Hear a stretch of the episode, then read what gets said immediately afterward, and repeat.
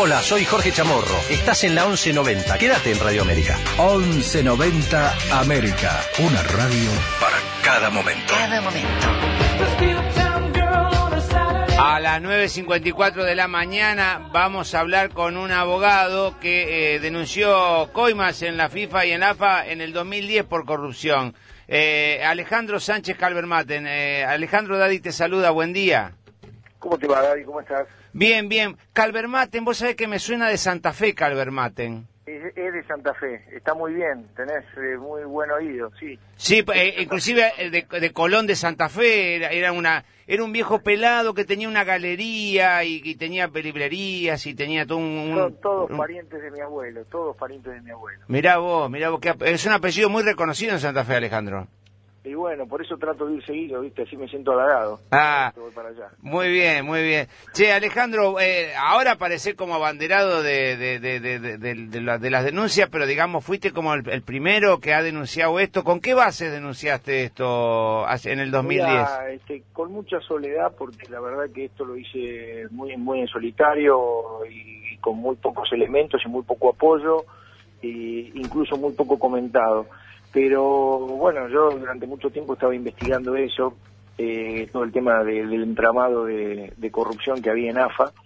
Eh, representé incluso como abogado a Raúl Gámez, eh, entre otras personas. En algún momento también lo representé a Maradona, contra Maradona. O sea, yo fui representando todas personas que estaban enojadas eh, o estaban de alguna manera disconformes con cómo se manejaba la AFA, la AFA este, en, el, en el mundo y en el país, ¿no es cierto? Por el tema de corrupción.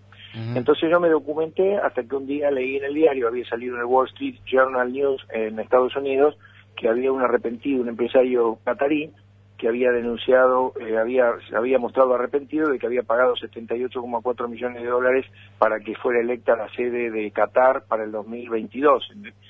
Eh, y bueno, obviamente me pareció que tenía que aprovechar la circunstancia de las cuentas que yo ya tenía offshore de Grondona para juntar todo y hacer una denuncia, y es lo que hice en Argentina por un tema de territorial, lo tuve que hacer aquí. Eh, lo hice como a Grondona como presidente de la AFA y como vicepresidente de la FIFA y por supuesto con la fórmula y o quien resultara responsable o partícipe de estas maniobras de corrupción. Esa denuncia arrancó un poco lenta, eh, obviamente toda la prueba que tiene que ver con el entramado societario y de cuentas eh, offshore, vos sabés que eh, es bastante lento para dirimir porque se tienen que mandar exhortos a otras jurisdicciones, que a veces son lentos en responder o que no responden exactamente lo que uno pregunta.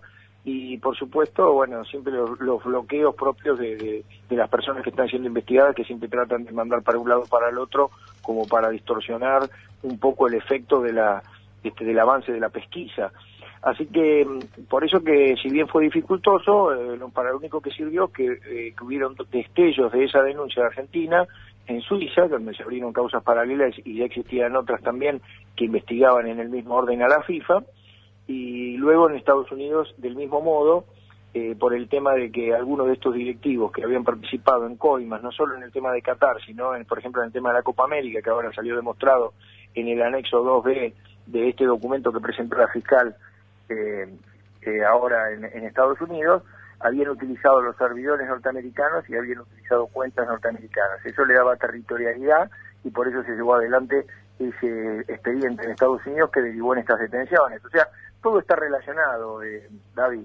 Vos sabés que me, me, me llamaba la atención, eh, hoy, hoy miraba la foto, miraba la, la cara de los tipos que yo siempre le digo a la gente, eh, pues si algún día, algún día caigan en desgracia, tengan una foto digna, para con cara de bueno, para que no, para que la, fo- la foto de ti eh, quiere decir mucho, ¿no? Hace- se- es, eh, esta actitud lombrosiana, ¿no? Que decía, eh, este, y vos sé que me llamaba la atención, loco, porque este, eh, Trinidad y Tobago, Nicaragua, este Caimán, yo digo, ¿desde cuándo han tenido representantes en el fútbol, dirigentes de, de, peso, que sean de países que no, no le conozco un jugador? Venezuela.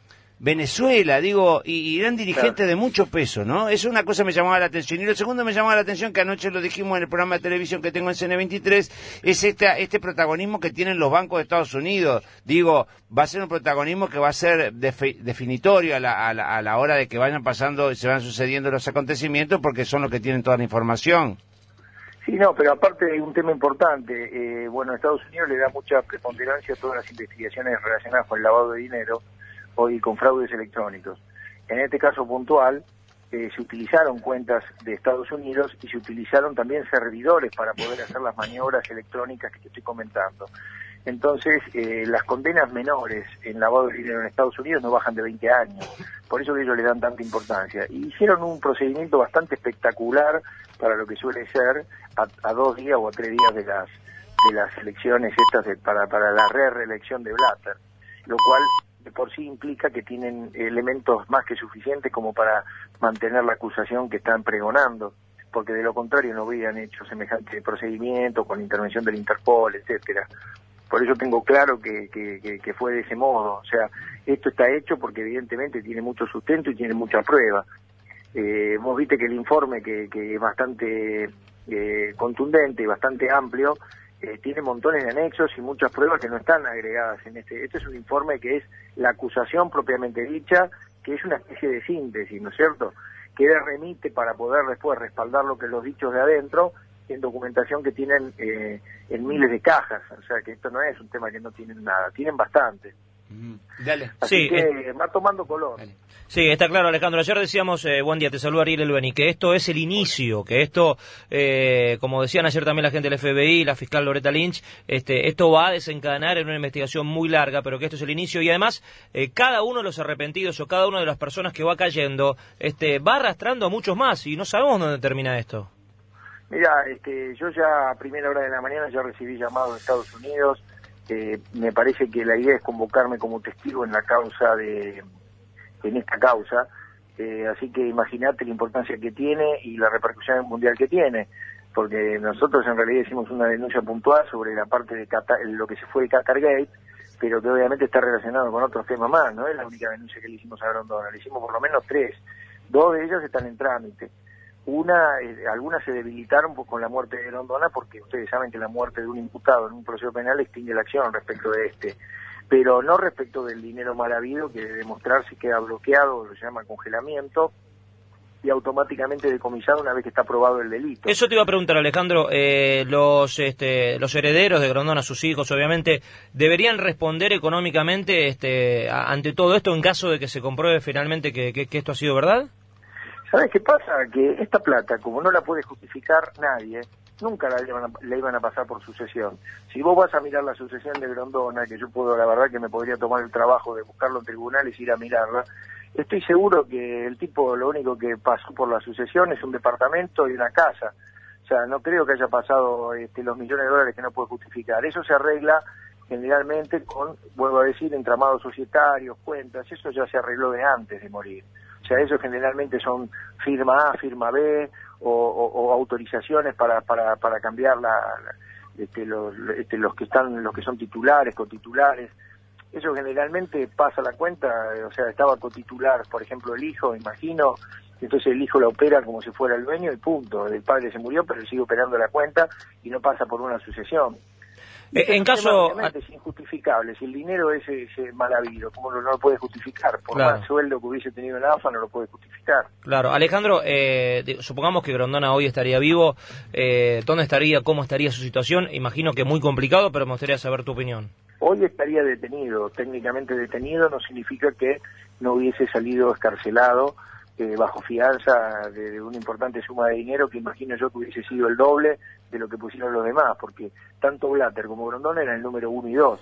Y hoy Figueiredo, que ocupó el lugar de Grondona, estaba sentado cuando fue detenido en el mismo en la misma posición que estaba que estaba Grondona cuando estaba vivo. O sea que no tengo duda que él eh, Grondona hubiese sido el destinatario final de la orden de detención sobre Figueredo si hubiese estado vivo. Eh, eh, y yo creo que eh, para respecto de Blatter les aclaro que estoy convencido que hay una orden también respecto de él. Lo que pasa es que él no estaba en Zurich ayer.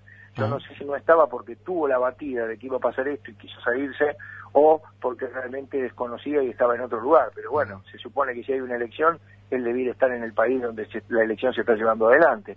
Así que ahora vamos a ver si vuelve o no vuelve a Suiza. Alejandro, eh, recién seguíamos las alternativas ahí eh, por, los, por los portales de, Martínez de Giorgi, que es el, el, juez que le, llegó la causa de los tres imputados en Argentina y, eh, había como una exención de prisión. ¿qué, ¿Qué te parece que va a pasar con eso?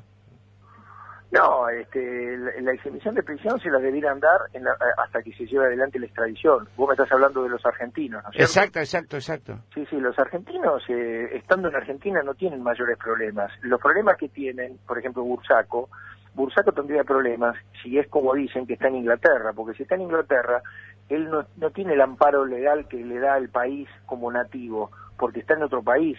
Entonces es distinta la situación eh, de él. Obviamente si está en Inglaterra habrá tenido que poner abogados ingleses para que le defiendan, para que le defiendan, no sé, a ver cómo, cómo lo van a manejar. Pero distinto es si estos hermanos, si están acá en Argentina, la tienen más fácil, porque se presentan ante el juez que recibe el pedido de extradición o de detención, eh, de- darán confianza o no, depende lo del criterio del juez, y automáticamente quedan en libertad a la espera del juicio de extradición. Esa es la verdad. Eh, pero, pero igual, no importa que el día de mañana, si la extradición camina y lo llevan a jugar afuera, que en general es algo que la Argentina es reticente, como otros países son reticentes en que aquí sean juzgados personas que son extraditadas de otros países por delitos cometidos acá, somos, o sea, la realidad es que siempre los países son reticentes en entregar a sus nativos para que los juzguen en, otra, en otro lugar. Ajá. O sea, la realidad es esa. Hasta el más delincuente siempre lo han tratado de preservar acá porque saben que si va a otro lado muere. Vos fíjate que este juicio llevado en Estados Unidos, de repente le meten 20 años a cualquiera. Ajá. Acá en Argentina eso no pasa. Ajá. Este, Ajá. ¿Entendés? La verdad que no pasa. Por más por más preso que estés, nunca pasa, salvo que mates a alguien, no sé, que, que, que, que- tengas una perpetua, eh, salís a los 35 años, ni siquiera tampoco es perpetua.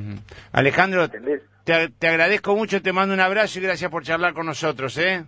Un abrazo grande para todos ustedes. Muchas gracias. Muy amable. Alejandro Sánchez Calvermaten, eh, abogado, estuvo charlando con nosotros 10.06 de la mañana. del- Actualizo simplemente, está hablando Platini, que es el presidente de la UEFA, este, contó que le pidieron al Blatter la renuncia, que no van a este, estar de acuerdo que haya elecciones mañana, y obviamente, en caso de que se lleven adelante las elecciones, los 53 votos de Europa no irían para Blatter, irían para el príncipe. Después igual te cuento un poco el entramado de por qué este, Platini quiere que se suspenda mañana sí o sí las elecciones y que no se lleven a cabo. Disculpa al departamento de noticias y ahora sí el informativo en las voces de... Vilma Noche, Abel Caminos.